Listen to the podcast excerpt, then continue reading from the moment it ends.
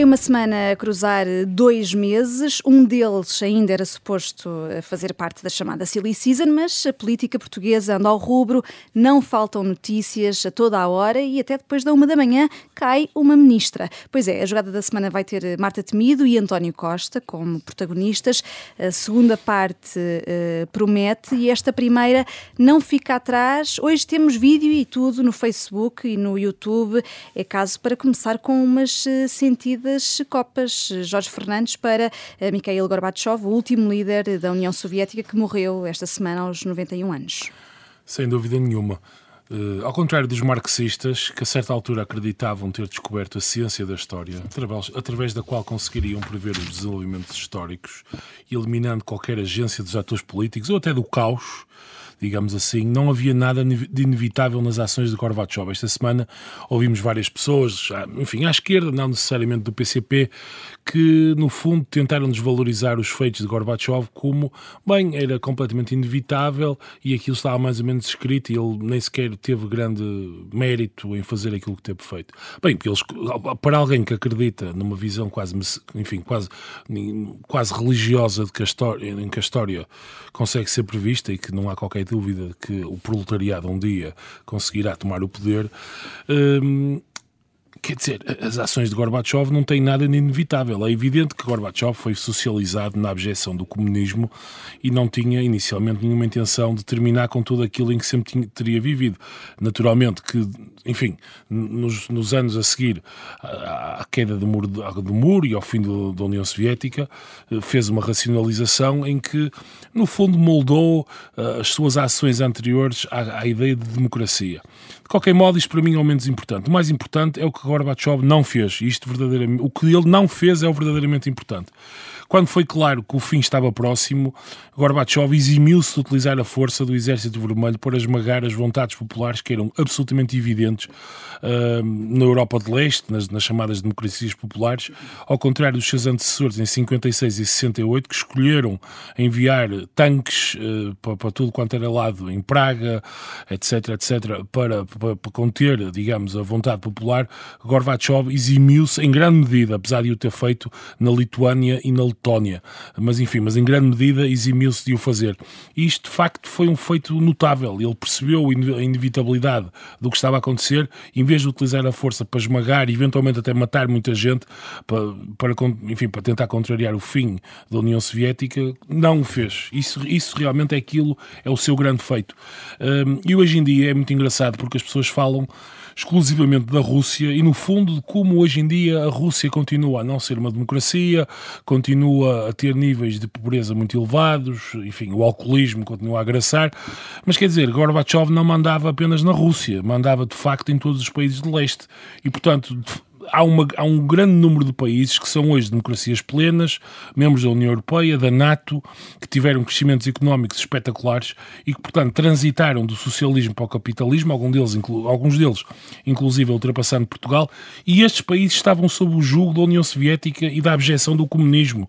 E, portanto, o facto de Gorbachev ter permitido que estes países se libertassem das garras do comunismo às quais tinham sucumbido em 45, sem de um totalitarismo para outro, é um feito absolutamente notável e muito poucas pessoas se eh, eh, podem, enfim, não é, nem digo gabar, mas ter este registro na sua vida pessoal. Portanto, a Rússia é importante, mas temos que olhar para o que era a União Soviética. A União Soviética era bem mais do que a Rússia. E há muitos países que, de facto, hoje beneficiaram imenso de terem saído do jugo comunista. Temos aqui uma assistência e um trunfo. Vamos começar pela assistência João Marcos de Almeida, rapidamente.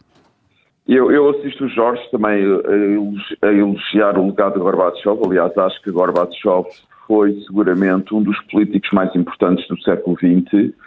Mas, mas, o que eu acho interessante em relação a Gorbachev é que Gorbachev, de certo modo, perseguiu uma ilusão. Ele acreditava que era possível ter um regime socialista e democrata ao mesmo tempo. E foi isso que ele tentou fazer. Ele tentou democratizar a ditadura socialista que existia na União Soviética. Uh, ele recusou-se a aceitar que o regime socialista estava condenado a viver em ditadura ditadura de um pequeno grupo sobre um grande país e sobre uma enorme população. E quis democratizar esse regime. Fracassou, o que, de certo modo, quer dizer, mostra que se calhar não é possível uh, democratizar um regime comunista. Uh, pelo menos na União Soviética não foi possível, tal como na China não é possível. e na altura muita gente citou Tocqueville, mas vale a pena recordar o que Tocqueville escreveu na Democracia na América. O pior momento de um mau regime é quando se procura reformar. E infelizmente foi isso que aconteceu à União Soviética. infelizmente, não felizmente, na minha opinião. Mas Gorbachev tentou democratizar a União Soviética e como o regime era tão mau, acabou por entrar em colapso e a União Soviética acabou. Ah, e o Luís Aguiar Conraria quer uh, trunfar, não sei se quer trunfar só o Jorge ou também o, o João. Eh, quer dizer, uh, isto é um trunfo, eu estou basicamente de acordo com o que eles disseram, e portanto é um trunfo semi-assistência, mas, mas eu acho que, que esta parte final aqui que o, que o João estava a referir, acho que deve ser salientada. Gorbachev quis reformar o sistema por dentro. Esse era o seu objetivo, era salvar o comunismo, portanto, ele quis salvar um regime eh, e uma ideologia que eu considero que é uma falência, portanto, acho que aí ele esteve muito iludido e realmente perseguiu uma ilusão. Uh, mas depois isso tem uma consequência muito grave e, e parece-me que aqui que o Jorge estará a desvalorizar um pouco, que é ao pensar que é possível reformar o comunismo por dentro, ao não ter percebido que, uma vez desencadeado um processo de democratização, que o fim daquele regime era inevitável, ele não conseguiu prever as consequências das suas ações. E ao não conseguir prever as consequências das suas ações, não conseguiu atuar corretamente sobre elas. Uh, e, portanto, há ali uma desagregação. Uh, é verdade que algumas ex-repúblicas uh, soviéticas estão neste momento muito melhor, mas também é verdade que muitas outras estão, estão mal. e também acho que, apesar de tudo, também não vale a pena esquecer, ou também não nos devemos esquecer, que ele ainda nos anos 90 concorreu a presidente da Federação Russa Uh, e teve qualquer coisa como 300 e tal mil votos, qualquer coisa assim ridícula, menos do que teve aqui o André Ventura em, em, Portugal. E estamos a falar da Rússia, que tem um bocadinho mais habitantes do que Portugal. Pronto, quer dizer, portanto, ele também já se submeteu a um julgamento dos eleitores e os, os, os eleitores não o julgaram assim de forma tão, tão favorável. Portanto, acho que uh, sim, estou muito contente pela, pelo fim da União das Repúblicas Socialistas Soviéticas. Sim, ainda bem que existiu Gorbachev, mas acho que ele e se calhar os líderes ocidentais da altura poderiam ter previsto melhor o que é que, ia, o que, é que se ia passar a seguir. Uh, Jorge Fernandes, uh, queres aqui. Uh... sim, muito rapidamente. Aquilo que eu queria dizer é que eu, eu estou de acordo com aquilo que o Luís disse. Aquilo era, o sistema era irreformável, até porque, enfim, sob vários pontos de vista, qualquer mínimo de leitura de história, de economia, de sociologia, de, enfim, o comunismo não tem qualquer tipo de sustentabilidade teórica, mas enfim, nem prática. Mas por isso é que eu sublinhei, portanto, o que eu acho que ele fez bem foi o que não fez. Portanto, quando as repúblicas democráticas estavam a, dar sinais de querer sair da União Soviética, ele não invadiu tudo como poderia ter feito, que ele, apesar de tudo, estava sentado num enormíssimo exército, que era na altura o segundo maior exército do mundo. E, portanto, isso para mim é o grande mérito dele. E, portanto, e, e, e é muitos países que beneficiaram muito da queda do comunismo, e são os países que estão hoje na União Europeia, nem tanto a Rússia, não é? Uhum. Uh, e uh, Jorge Fernandes, uh, sei que queres que passe aqui um som. Queres falar antes ou passo já? Não, eu, eu falo já, eu, antes do som. Claro que. Fica aqui uh, suspense à volta disso. Sim, é muito rápido. em 1992, o Dr. Cunhal, depois de, claro, ter continuado a receber dinheiro sempre do Partido Comunista da União Soviética, ou até mesmo até ao fim da, do fim da festa, digamos, digamos assim, em 91, o Gorbachev foi, veio a Portugal, convidado na altura pelo Dr. Soares, que era um verdadeiro democrata ao contrário de Cunhal, e o, o, PCP na altura já reagia, e portanto, na, enfim, em linha com aquilo que diz hoje, e eu queria aqui passar um certo de uma entrevista que o Dr. Cunhal dele, a mostrar que mais uma vez é e sempre foi um inimigo da liberdade a quem a democracia portuguesa nada deve ou seja, como dirigente do Partido Comunista da União Soviética e do Estado Soviético, ter conduzido um processo de destruição do socialismo no seu próprio país. Portanto, é para lhe dizer que, a meu ver, é uma visita indesejável para nós, não, é? não, há nada a ver entre nós, os comunistas portugueses, e o senhor Gorbachev. É? é? uma pessoa que, naturalmente, se nos pronunciamos sobre ele, é num sentido muito crítico e muito negativo. Fez muito mal ao seu país e ao mundo perguntaram-me há dias se esse senhor quisesse encontrar comigo, se eu me encontraria com ele. Que se ele se quisesse encontrar comigo, eu não receberia. E pronto, como vemos aqui, Dr. Cunhal e Dr. Putin, a mesma luta. Foi realmente uma tragédia o fim da União Soviética. E uh, ainda há mais um naipe nesta primeira parte, precisamente a propósito aqui da morte de Gorbachev e do PCP. Uh, João Marcos de Almeida, umas espadas para a reação do PCP à morte do antigo líder da União Soviética. Sim, basicamente o PCP repetiu em 2022 o que Álvaro Cunhal disse em 1992. Portanto, passaram-se 30 anos e o PCP não mudou. Uh, e, mas isto mostra, quer dizer, o PCP, para os portugueses uh, terem uma ideia, uh, o PCP atacar o Gorbachev fez era o mesmo que um partido político em Portugal ter atacado, na altura da morte, por exemplo, de Mário Soares, o legado de Mário Soares na construção da democracia portuguesa. É mais ou menos semelhante, quer dizer, nós temos um partido em Portugal e isso é, é o ponto que, que, que, eu quero sublinhar, porque me irrita profundamente. Temos um partido em Portugal que é profundamente antidemocrático, aliás, não perde uma oportunidade para o mostrar, que é contra a democracia pluralista, que defende ditaduras, desde o início da guerra com a defesa de Putin, agora mais uma vez a recuperar as saudades e a nostalgia da União Soviética e a defesa de uma ditadura totalitária soviética. E é um partido que vive num regime de exceção em Portugal. Eh, há pouco tempo, durante seis anos ou cinco anos, apoiou um governo do Partido Socialista, primeiro com o Jeringonça e depois sozinho saiu o Bloco de Esquerda. E permite viver neste regime de exceção um partido que é profundamente antidemocrático, e é preciso dizê-lo. Quer dizer, isto seria inaceitável por exemplo, à direita ou com qualquer outra família política. A nota, um a nota do Partido Comunista, e vale a pena aqui citar, não tem qualquer, eh, para já não tem qualquer palavra de pesar em relação a esta morte e começa logo dizendo que Gorbachev foi um dos principais responsáveis eh, pela destruição da União Soviética eh, e que a intervenção que teve contribuiu para, para abrir caminho à contraofensiva do imperialismo. Enfim, é uma nota curta, mas, mas, mas iria demorar mas, muito tempo aqui claro a, a, a lê-la. Claro Sim. que não não, claro que não pode ter qualquer pesar, nota pesar, porque para o Partido Comunista Português, Gorbachev transformou-se num inimigo da classe socialista, no inimigo uh, do socialismo, e portanto não há qualquer pesar. Mas o que é extraordinário é como é que se permite que um partido destes continue a gozar do que goza e a ter a vida que tem em Portugal uh, com estas posições e ninguém diga claramente que é um partido antidemocrático e mais uma vez mostra que o Dr. António Costa estava absolutamente errado quando disse que os muros em Portugal tinham caído, os muros à esquerda tinham caído. Não caíram. E o PCP não perde uma única oportunidade de os reerguer permanentemente. Luís Aguiar é. Conraria, vais ser o próximo, posso, mas posso, antes disso. Uhum. É, deixa, deixa-me aqui dizer uma coisa. É pretexto de, de, de não haver uma nota de pesar. No Twitter houve vários comunistas a festejar mas a festejar de forma explícita. E, e, e, e, uma claro que posso dizer isto, é gente no Twitter, são malucos, não representam o partido, mas a verdade é que a vereadora da cidade de Braga, do Partido Comunista, que portanto é minha vereadora, porque eu sou de Braga, uh, Bárbara Seco, escreveu um tweet a dizer que a primeira coisa que vai fazer na sexta-feira, ou seja, hoje, na festa do Avante, será brindar com os restantes camaradas à morte de, de Gorbachev. Isto é uma vereadora, portanto já não é, um, já não é uma militante qualquer, é uma vereadora, a vereadora do, uh, do Partido Comunista em Braga, a dizer isso, que vai brindar a morte de Gorbachev. E fica aqui essa tua indignação. Luís Aguiar Conraria, Ouros, agora é esta carta que sai para os generais que vão à televisão eh, comentar uh, uh, estas situações. Bem, aqui o Ouros, como é uma boa, como é uma carta que nós, que nós damos um, um, valor positivo, neste caso os Ouros vão para quem tem de os aturar, não é? Portanto, para quem debate com eles.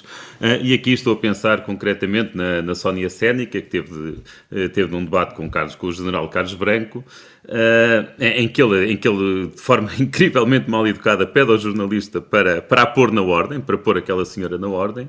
Uh, e também, entretanto, lembrei-me do, do jornal Agostinho da Costa, que, uh, que num debate com Helena Ferro Gouveia, a altura já desesperado com o facto de ela estar a desfazer a argumentação dele, dizia, disse remeta-se à sua e depois calou-se a tempo e não disse à sua condição, à sua ignorância, ficaremos sem saber. mas eu, o que eu aqui queria chamar a atenção foi mesmo esta, neste debate entre o jornal Carlos Baranco e a, e a Sónia Sénica, uh, que a determinada altura o jornalista perguntou uh, eh, o, o, que é que falta? Portanto, quem é que está a vencer? Quem é que está a vencer? E o jornal Carlos Branco responde, bem, e responde, começa por responder bem, a dizer, bem, quem está a vencer temos de ver quais são os objetivos das partes. Mas depois especifica, especifica, e as partes envolvidas são a Rússia e os Estados Unidos.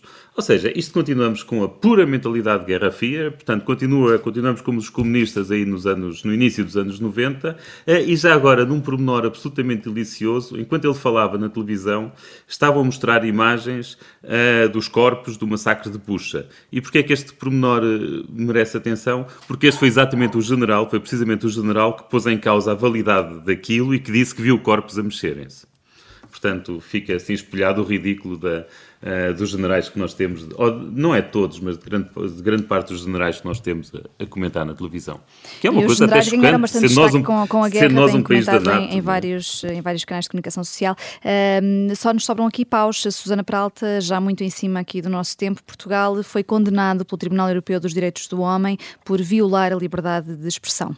Exato, por isso é um processo que envolve um, um, jornal satírico madeirense. Infelizmente, Portugal tem poucos jornais satíricos, é uma pena, porque é algo que, eh, enfim, para, para quem acompanha esse tipo de jornais noutras línguas, noutros países, percebe uh, a utilidade daqueles jornais para, para a democracia, porque às vezes levantam o véu de maneira mais ou menos uh, ousada sobre casos que às vezes a imprensa, enfim, uh, com todo o respeito pelo observador, a imprensa regular, de que aliás sou assinante e de todos os outros, não, não, pode, não pode falar das coisas nos mesmos termos termos. O, o jornal chama-se Garajal e não vale a pena voltar aqui a, enfim, a assinalar uh, de facto que o Tribunal Europeu dos Direitos Humanos já deve ter uma secção especializada na, na, no facto do Estado português não respeitar a liberdade de imprensa e a liberdade de expressão. O que é importante uh, é que este jornal morreu, entretanto, e portanto, uh, e depois também há aqui um lado um, um pouco, enfim, subtil, que é as, os 15 mil euros mais as despesas jurídicas que o Estado português vai ter de pagar aos editores deste jornal são exatamente os 15 mil euros que eles tiveram de pagar em, em multa. Uh, e de facto, enfim, isto não compensa ninguém, é uma compensação uh, pífia e, e, a verdade é que, enfim, o jornal entretanto morreu e enquanto, quer dizer, desta, de uma certa maneira os maus já ganharam, não é? Porque esta compensação agora é meramente simbólica, é muito importante, mas obviamente que entretanto o Garajal morreu e os seus editores Gil Canha e Eduardo Elches viram assim morrer a sua cria. Um, eu queria dizer, além disso, que, enfim, a história repete, porque esta semana estamos à volta com uma história, isto é extraordinário. Portanto, da jornalista da Sport TV. Exatamente, foi, Rita Latas. de um uh, processo, processo disciplinar da Federação Portuguesa de Futebol por fazer perguntas numa conferência de imprensa. E parece-lhe eu, porque eu não percebo nada de futebol, aliás, eu nem sei quem é o Islam Slimani, Ruben Amorim ainda lá vou, portanto, ao ler as notícias, essa parte eu apanhei. Desculpa, Jorge, eu sou completamente inculta em futebol. Mas acho-se, fiquei a perceber então que a Federação Portuguesa de Futebol tem regras relativamente às perguntas que os jornalistas podem fazer numa conferência de imprensa. Isto é de facto absolutamente extraordinário e eu queria deixar aqui uma carta para a Federação eh, Portuguesa de Futebol, uh, que é um dois de paus, porque é de facto o baixo do baixo. E na verdade, eu até queria transformar, se calhar, este naipe em calhaus. São realmente uns calhaus, e eu queria pedir a estes calhaus que percebessem que vivem numa democracia e que os jornalistas têm direito de fazer as perguntas que muito bem entenderem nas conferências de imprensa, sejam elas sobre política, sobre futebol, sobre sociedade, sobre o que quer que seja. E uh, fica aqui uh, bem. Esse, a Susana Frota está aqui a erguer uh, aqui o braço. E então, quatro ases não acordaram sobressaltados esta semana com a notícia da demissão de, de Marta Temido, a ministra que já não é, mas é ainda, Susana Pralta? Não, não, não acordei sobressaltada porque isto era uma notícia perfeitamente expectável, era, questão era saber se ia acontecer mais tarde ou mais cedo. É um pouco estranho ter acontecido no seguimento de um caso que que, enfim, ao que tudo indica, uh, revela um funcionamento bastante normal dos serviços, embora a lamentar uma morte, o que é obviamente trágico para a família envolvida e para a pessoa, mas, uh, mas quer dizer, nós estávamos à esta ministra estava obviamente a prazo, o verão foi catastrófico e, portanto, ela mais tarde ou mais cedo iria sair. Jorge. Eu discordo da Susana, uh, ou melhor, discordo apenas no sentido de que uh, fiquei surpreendido com a saída de Marta Temido, porque infelizmente ao longo dos últimos anos várias vezes vimos António Costa a ser completamente não dar qualquer tipo de atenção ao que estava a acontecer na opinião pública e a proteger os seus ministros de coisas verdadeiramente inacreditáveis. Enfim, o caso mais famoso será o, Cabrita, não é? Eduardo Cabrita, que, que foi até ao fim segurado. Aliás, lembremos-nos, Constança Urbano, Urbano de Souza foi mandada a borda fora por Marcelo Rebelo de Souza, na prática. Portanto, Costa tem um historial de gostar de segurar os ministros até ao fim. Portanto, eu confesso fiquei surpreendido porque aparentemente nós, acho eu, infelizmente, os portugueses já se habituaram de tal maneira a ver mais uma notícia de uma morte, ou mais uma notícia de um falhanço clamoroso da rede hospitalar, ou mais uma notícia disto ou daquilo, e sem qualquer tipo de consequência política. Portanto, sob esse ponto de vista, surpreendeu-me sequer que Marta Temido tenha tido a, a hombridade, digamos assim, de ter saído e ter percebido que o seu tempo no governo chegou ao fim. Eu só, eu só queria ainda dizer outra coisa sobre sobre António Costa e sobre a questão da saúde, e nisso eu concordo com Costa, ele veio dizer que isto, o problema não é uma questão de caras e que ele, no fundo, veio dizer que vai, vai, vai se manter tudo na mesma. As políticas serão as mesmas e quem quiser derrubar Exatamente. essas políticas tem de derrubar o governo. Exatamente. Mas já lá vamos, agora vamos só a esta parte aqui da, da surpresa ou não. Uh, Luísa Guerra Conraria, ficaste surpreendido? Ah, eu acho que se abriu. Eu fiquei surpreendido com, com a admissão à uma e tal de, da manhã e estar às sete da manhã a receber mensagens de jornalistas a pedir para comentar. E eu acho isto um precedente gravíssimo, gravíssimo, e vou explicar porquê. Nós gravamos quase sempre, aliás, nós fazemos o nosso programa quase sempre em direto à, à sexta-feira, mas ocasionalmente gravamos quinta à noite é, ocasionalmente. Ora, o que é que aconteceria se tivéssemos uma demissão de um ministro na madrugada de quinta para sexta-feira, depois de termos gravado na quinta à noite? Isto era, ia-nos arruinar o programa. Portanto, eu queria aqui lançar um, eu queria aqui lançar um apelo aos ministros para não fazerem isto, pelo menos de quinta para sexta, e é caso é pretendam importante. fazer, e caso pretendam fazer, contactem a, a, a, nossa Joker, a Vanessa Cruz, para confirmar que não gravámos na quinta à noite. Exato, e se partilhar o calendário com, com o Conselho de Ministros do Fora do Baralho parece uma excelente sugestão. Muito bem, Luís quatro ases aqui no, no Conselho de Ministros. Uh, como estava aqui a referir uh, o Jorge, ah, mas temos que ainda nos falta aqui o nosso João, claro. Ficaste surpreendido ou não, João? Não fiquei, nem deixei de ficar. Quer dizer, eu, eu, eu não ligo muito às demissões dos ministros, para ser sincero, não é uma coisa que me, que me excite nem emocione por aí além. Eu tenho uma visão bastante presidencialista do governo Acho que o Primeiro-Ministro é que decide o rumo do governo e as políticas importantes do governo, obviamente, que faz diferença o Ministro ser mais ou menos competente. Eu acho que Marta Temido não era uh, suficientemente competente, mas também não estou certo que num, ela foi num contexto de pandemia uh, que também outros tivessem feito melhor. Não sei, não faço a mínima ideia, quer dizer, também nunca iremos saber. Uh, mas acho que o responsável, quer dizer, Marta Temido não tomava decisões, nenhuma decisão importante contra António Costa, contra o Primeiro-Ministro. Portanto, o grande responsável pela política de saúde e por erro e pelos principais erros que se têm cometido na política de saúde deste governo é o Primeiro-Ministro, não é a Marta Temido. Só ainda em relação a um ponto, isso sim surpreendeu-me, mais uma vez, mas já não me disse surpreender, mas surpreendeu-me. Foi a extrema deselegância com que António Costa tratou a demissão da Ministra. Uh, primeiro, acho que é muito deselegante o Primeiro-Ministro dizer eh, em público, em relação a um ministro do seu governo que se acaba de demitir, eu desta vez já não podia dizer que não, quer dizer, dando a entender que ela tinha, já tinha pedido a demissão várias vezes e que tinha sido ele a segurá-la. E depois comentar o próprio caso da morte daquela pessoa, daquela mãe, uh, a, ter o, a ter o filho, que isso, isso então foi, foi indigno, quer dizer, não, acho que o Primeiro-Ministro nunca deveria ter feito esse comentário e implicitamente associando a demissão a, a, a, essa morte, que obviamente não quer dizer, nenhum ministro pode ser responsável pela morte que acontece no hospital, quer dizer, não se pode responsabilizar um ministro por isso. Portanto, acho que foi, foi, foi muito deselegante por a parte de António Costa e que, no fundo, mostra que António Costa trata os seus ministros como ajudantes, como meros colaboradores e ajudantes e que põe dispõe deles e, e, quando, e quando os despede trata-os mal e com má educação. E é, isso é, é, é lamentável. E surpreendeu-me, não me devia surpreender visto o, o, o, o, o historial de António Costa, mas surpreendeu. Eu, eu, posso só acrescentar uma coisa a isto que o João está a dizer, porque eu, realmente pareceu-me esta frase do Primeiro-Ministro quando ele diz é natural que a gota d'água uh, tenha sido uh, haver uma morte num serviço sob a sua, sob a sua tutela. Foi, foi algo deste género. Uh, diz que, que compreende que, que, a linha vermelha para Exato. um ministro seja é, é isso, é haver falecimentos. Falecimentos. Essa é uma frase absolutamente extraordinária, porque se há ministro, para, para quem é infelizmente, porque enfim é a lei da vida e, e, e o progresso da medicina não, não, não resolve tudo, se há ministro, dizia eu, que é natural ter mortos em serviços da sua tutela é o Ministro da Saúde. Portanto, isto, a Ministra, neste caso, portanto, foi uma frase profundamente infeliz. Eu recordo que, voltando a Cabrita, houve uma morte num serviço sob a sua tutela, aí sim onde não é suposto matarem-se pessoas, que foi no centro de acolhimento da, do, do aeroporto de Lisboa, portanto, do CEF, não é? Uhum. Uh, aliás, um cidadão ucraniano, infelizmente. Uh, e, e, de facto, uh, além disso, portanto, isto é, isto é uma frase verdadeiramente despropositada e depois também coloca em causa o trabalho das próprias equipas médicas, quando o Hospital de Santa Maria,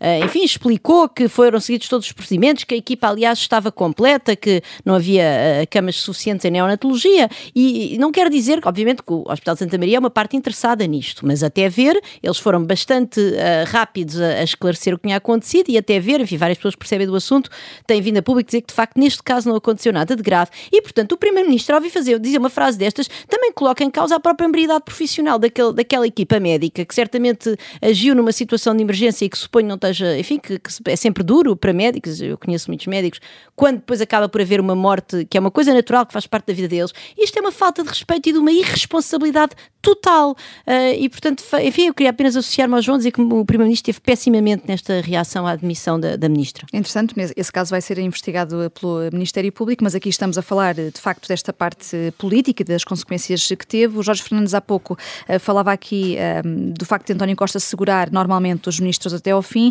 e agora, embora tenha aceitado a admissão da Ministra Marta Temido, acaba por cativá-la, se quisermos utilizar aqui uma linguagem à Ministra das Finanças, obriga a ficar mais duas eh, semanas. Uh, Luísa Guerra Conraria, a justificação de, de, ser para acabar aquilo que, que, que Marta Temido começou, o Estatuto do Serviço Nacional de Saúde, faz sentido aqui ou é uma desculpa para António Costa ter tempo de encontrar alguém que queira aceitar esta pasta tão difícil?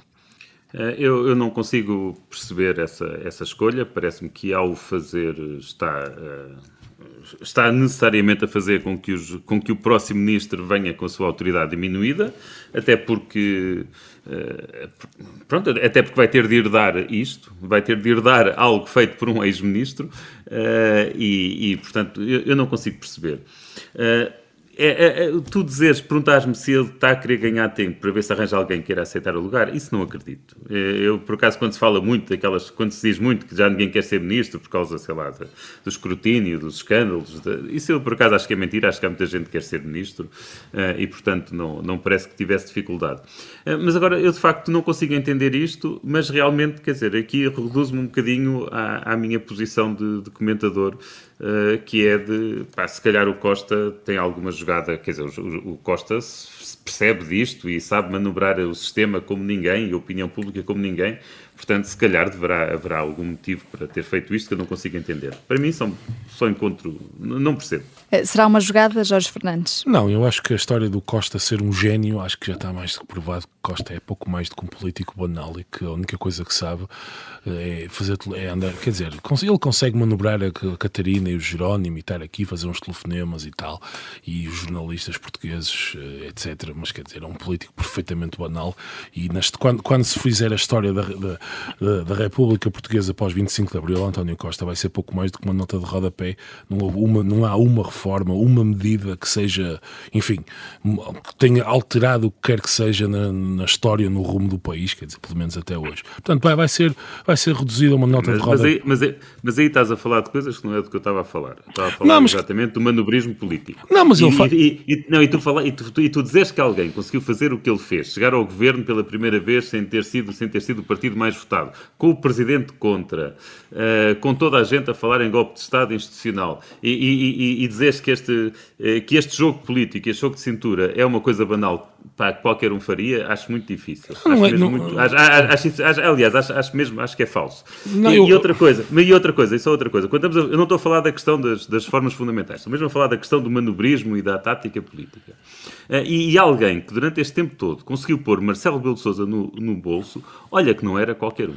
Eu acho que Marcelo, Marcelo e Costa comungam muito mais do que aquilo que, pode, que se possa pensar. Acima de tudo, uma certa origem social e uma certa origem de, uma pequena, de um pequeno grupo que pretende que, acima de tudo, não, nem nada se mexa, que fique tudo na mesma e que o rentismo continue. Mas, mas recentremos, mas, pode ser, certo, vamos voltar certo, certo. à Ministra uh, da Saúde. Uh, já agora, uh, que carta ou figura que escolheriam aqui para António Costa e para Temido neste, neste caso? João Marcos de Almeida é um asa, um rei, uma rainha, um valete?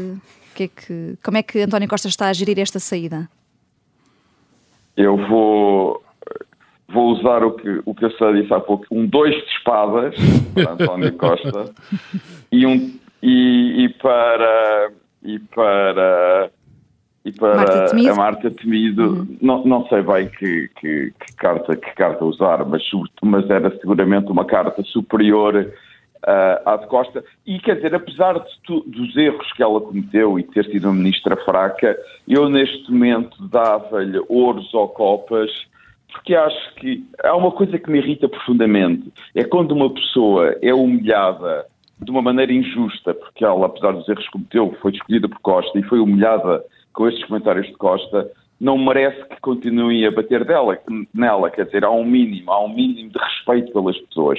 E acho que ela deve estar a passar um período difícil, ninguém gosta de ser humilhada da maneira que ela foi pelo seu antigo chefe, que, que a escolheu, e portanto dava-lhe um naipe. E que até chegou a, lançá-la a lançá-la para, para a sucessão na liderança não, do Partido Socialista. Mais, até isso, até isso, até isso mostra Quer dizer, eu compreendo o que o Luís há pouco estava a dizer, mas, mas Costa faz política de maneira rasca, rasteira. Concordo, exatamente. Ele exatamente. Lançou, ele disse que a lançou, mas depois disse, ah, era a brincar, estava, era uma, foi uma brincadeira.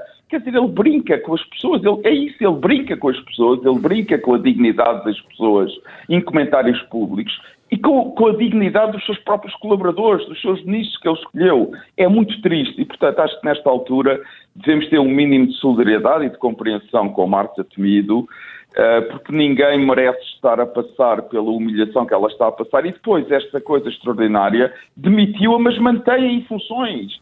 Vocês imaginam o que é a humilhação diária de Marta Temido chegar ao gabinete, ter reuniões? É uma pessoa sem autoridade nenhuma e isto também mostra que, ao contrário do que Costa gosta de proclamar, ele aparentemente não dá grande importância à política da saúde. Porque se fosse uma política central e fundamental para o seu governo, não permitia este vazio de poder.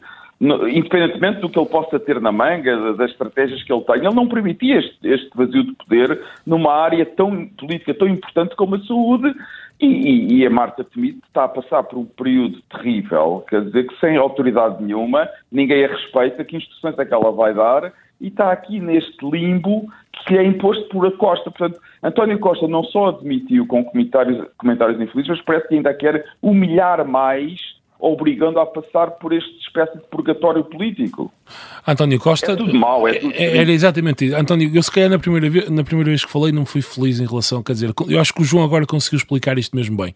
António Costa verdadeiramente tem uma, uma preocupação e apenas uma, que é a sua sobrevivência política, a sua carreira política e o seu fim. Ele faz isto continuadamente, fez agora a Temido, fez há pouco tempo a Pedro Nuno Santos e em 2015 ele fez o que fez. Não vamos ser ingênuos nem nada. O Costa foi humilhado em 2015 nas eleições. Foi uma, uma humilhação brutal depois de 4 ou 5 anos de, de austeridade difícil de Passos Coelho. Costa sofreu uma derrota absolutamente humilhante e, consegui, e utilizou um estratagema lícito, enfim, politicamente, que seja o que for. E a 2015 foi, o, foi o, o auge, de, de, digamos, desta maneira de fazer política, completamente sem qualquer tipo de, de, de, importância ou de preocupação com o país ou com as políticas públicas. É o que o João disse. Costa verdadeiramente não quer saber da saúde para nada. Ele, isto é apenas um peão no grande jogo que ele, que ele, com que ele se preocupa neste jogo de pequenina política, de política rasca, do, do da, da, pequena, da pequena historieta, do, do, do, daquele, da, da, dos boatos que são para espalhar através dos jornais que todos sabemos e que eu nem sequer vou nomear aqui. É isto, isto é, o, isto é, o, isto é a política de António Costa. Ele, é um, ele na verdade, num contexto europeu, é um, é um presidente da junta, pronto. Ele tem estas ambições para, ser, para, ser um, para ter um cargo na Europa um dia, mas nem tem, nem tem estatura, digamos assim, política, intelectual para ser. É um presidente da junta Posso... aqui da nossa terrinha. Bom, eu, eu quero só, eu concordo com absolutamente tudo o que o João disse relativamente às cartas dadas a ambos os protagonistas. Eu queria só dizer que relativamente a Costa que, e a todos os políticos aliados, ou seja, uh, manter-se no poder, não, é muito difícil distinguir, Jorge, entre a, a a vontade intrínseca de se manter no poder e a vontade instrumental de ter de ter poder para implementar um certo programa político. E desse ponto de vista, enfim, António Costa não é diferente dos outros. Portanto, quando ele em 2015 uh, uh, fez uh, o estratagema, como lhe chamaste, podemos lhe chamar geringonça, o que nós quisermos, é, não, nós não conseguimos distinguir nessa, nessa, uh, enfim, nesse esquema que ele montou, lícito, como bem disseste, e eu concordo, a, a motivação de querer ter poder da motivação de querer mudar as políticas em Portugal. Enfim, que ele, apesar de tudo, mudou coisas. Podemos não gostar, podemos achar que ele não foi longe demais, que de facto foi uma, sobretudo uma política de reposição de rendimentos e não sei o quê, mas quer dizer, mudou a agulha relativamente aos tempos da PAF. Uh, e portanto, eu também. Não, disso, mas enfim. Pronto, está bem, podemos agora podemos falar, não podemos ter outro fora a... sobre isso, mas quer dizer, mas, mas parece-me parece difícil como é que tu destrinças tão facilmente em António Costa a sua vontade de ter poder para poder fazer coisas, da sua vontade de ter poder porque é ter poder, porque é ser o, o rei da macacada. Quer dizer, eu acho que isso é o normal num político. Os é, com certeza que é. E é por isso é que eles são políticos e nós não. Enfim, Exatamente. Sendo não, ou não sendo o rei da macacada, António Costa... Isto é um excelente... Isto é uma eh, excelente... António, António Costa eh, vai ter de, de, escolher agora um novo ministro uh, e convém olharmos aqui também para, para o futuro. Eu pedia-vos aqui, vou dizer aqui alguns nomes e que carta é que atribuiriam para percebermos se for um AS é porque é aquele que tem mais hipóteses e se for, por exemplo, um 2 é porque ou não tem hipóteses ou não faz sentido nenhum. Uh, o atual secretário de Estado adjunto, uh, Lacerda Salles, Luís Aguiar Conraria. Que carta? É, é uma espécie de, de valete de copas, portanto, é, é, eu escolho copas porque estamos a falar de saúde e, portanto, do coração. Uh, portanto, eu vou dar copas a todos uh, que me perguntes. Portanto, é uma espécie de valete, portanto, já, já era o braço direito da rainha, é? da rainha de copas, que era a Marta Temido, e, portanto, está ali, é uma pessoa que pode facilmente assegurar a continuidade. Uh, João Marcos Almeida? Lacerda Salles? Não, não o conheço, não, não, o conheço, não o conheço bem, mas quer dizer, não me parece que seja boa ideia assegurar essa continuidade, embora, como digo, é o mais provável, porque o Primeiro-Ministro é que decide. Uh, não sei, não tenho naipe, não tenho naipe para ele, não o conheço bem, não, não, não quero ser injusto e dar naipes que podem O que eu pretendo aqui também são respostas muito rápidas, porque temos aqui vários nomes. Susana Peralta? Ah, não, Lacerda Salles era, seria, penso eu, a continuidade de, de, de, de Marta Temido, não, não se lhe conhece a divergência pública relativamente à, à ação política de Marta Temido, e por isso estou de acordo com o Luís, acho que é o, é o valete de copas. Sim, sim, também. concordo. concordo. Uh, passemos para Fernando Araújo, presidente do Conselho de Administração do Hospital de São João, é outro dos nomes que tem vindo à baila. João? Também não conheço. Hum, portanto, não tens uma carta para atribuir. Luís Aguiar Conraria? Não, não. Eu aqui diria as de copas porque, porque o hospital e a, boa, e, a, e a boa gestão do Hospital São João é, é, é, portanto, é muito elogiada. E na, Agora, pandemia, acaso, na pandemia foi bastante elogiada. E, e, e não só, e fora teve muito bem, mas uhum. fora também, exatamente. Uh, e é bom, uma pessoa, e uma pessoa sente-se confortável em Braga por ter aqui tão perto o Hospital São João, posso dizer isso enquanto utente e, e pai de crianças, uhum. uh, mas eu sinceramente duvido que ele aceite ser. Eu, eu duvido que ele aceite. Portanto, eu acho que ele vai ser convidado, mas depois duvido que ele aceite Portanto, é, o AS é para a probabilidade de ser convidado, mas acho que não é assim. Eu, eu, eu, concordo exatamente com o Luís. Para mim, o Fernando Araújo seria aqui o rei ao AS de Copas, porque eu julgo que ele, além de ter essa imagem de competência, de que diz quem percebe disso, tem outra coisa muito boa, que é ele, apesar de ter sido já secretário de Estado uh, de, na área da saúde, de, de, de António Costa, uh, é de facto uma pessoa que tem manifestado independência, ou seja, ele já escreveu nos jornais a criticar várias medidas. Aliás, recentemente, esta história do, do pagamento das horas extraordinárias, enfim, não vamos entrar entrar em detalhes, e eu julgo que o que nós precisamos é de alguém que tenha, por um lado, a visão de dentro, seja competente, e o seu, a independência que ele tem revelado parecer-me de facto uma ótima escolha. Jorge. Concordo, e acho que do ponto de vista maquiavélico, assumindo que Costa é o político que algumas pessoas acham que é, enfim, e Fernando Araújo seria perfeito porque traria uma pessoa que é crítica do governo e talvez comprasse tempo a António Costa. Seria um presente envenenado para Fernando Araújo porque rapidamente perceberia que a vontade política dentro do governo de, um, gastar dinheiro, aliás, a capa do Expresso hoje é absolutamente evidente sobre isso, em que diz que há uma, 33% do dinheiro orçamentado para a saúde não é usado, e dois, a vontade política de, de António Costa de mudar o que é que seja é nenhuma. Portanto, o melhor que Fernando Araújo faz é não aceitar o convite, se eventualmente aceitar, se eventualmente for convidado. Manuel Pizarro, eurodeputado do PS e médico, João Marcos de Almeida, têm de ser mais rápidos.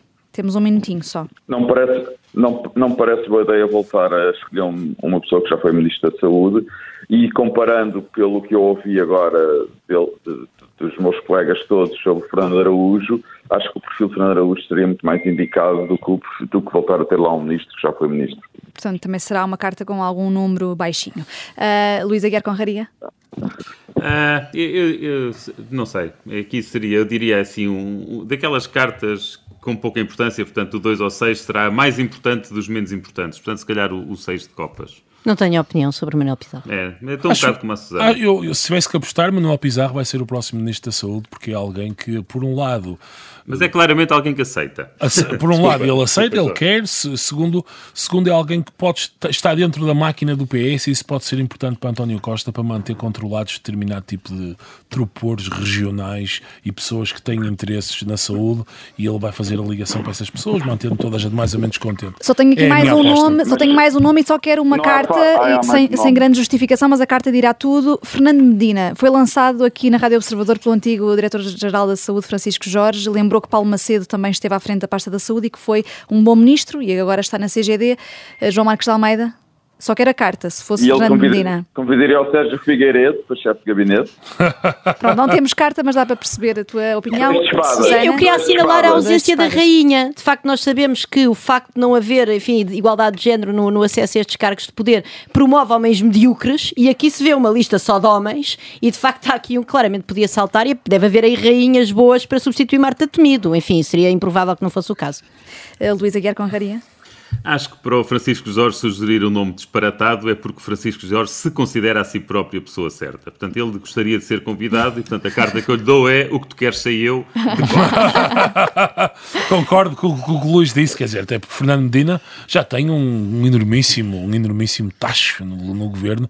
Depois de perder Lisboa, foi para o Ministro das Finanças, portanto, é pá. Perder Lisboa humilhado. Humilhado, humilhado é essa questão. Essa e o é que, nós queremos aqui, o que nós queremos aqui na Fora do Baralho é voltar para a semana, na próxima sexta-feira, ao meio-dia. Estaremos cá. Até lá.